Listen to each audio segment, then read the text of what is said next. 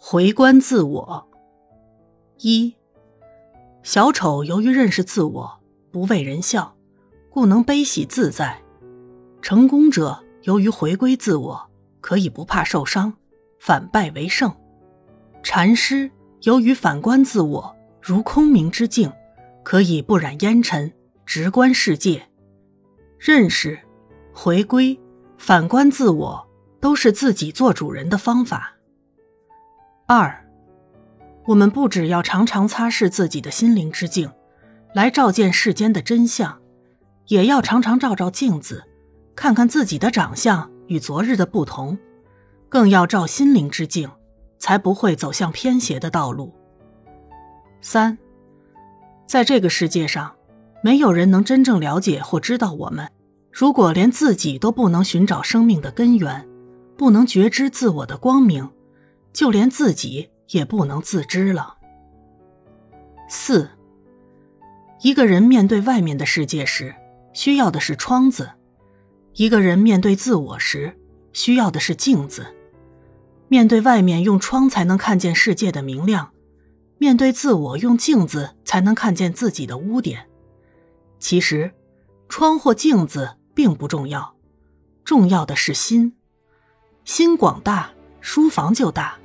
心明亮，世界就明亮；心如窗，就看见世界；心如镜，就关照了自我。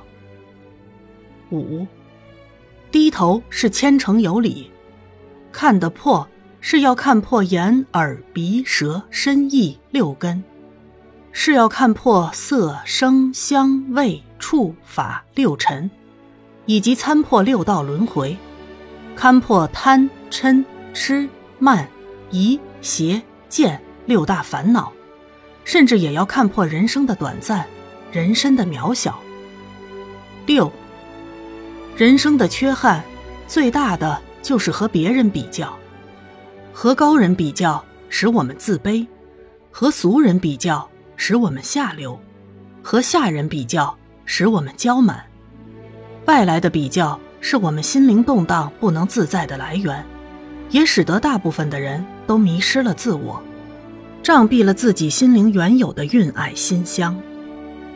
因此，佛陀说，一个人战胜一千个敌人一千次，远不及他战胜自己一次。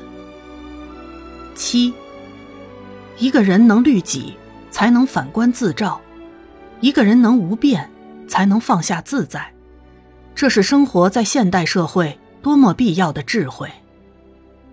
八，修习禅法的人固然要从自信开始，回到真实本来的面目，可是，在外在的对应上，却必须知道，连花草树木都是不可轻慢、不可任意摧折的。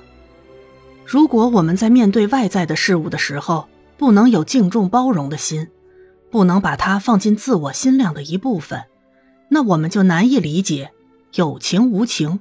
同源种质的真谛了。九，你是你，已不是最初的你；你是你，也不是昨天的你。奔波来去的岁月，一站又一站的旅途，在动荡与流离中，只要反观自心，自净其意，就定了，静了，安了，使我不论在多么偏远的地方行脚，都能无虑而有得。每天的睡去，是旅程的一个终站；每天的醒来，是旅程的一个起点。十，若有八万四千人认识我，知道我的姓名，也只是看见了我的一个面具，因为真实的我永远在改变中。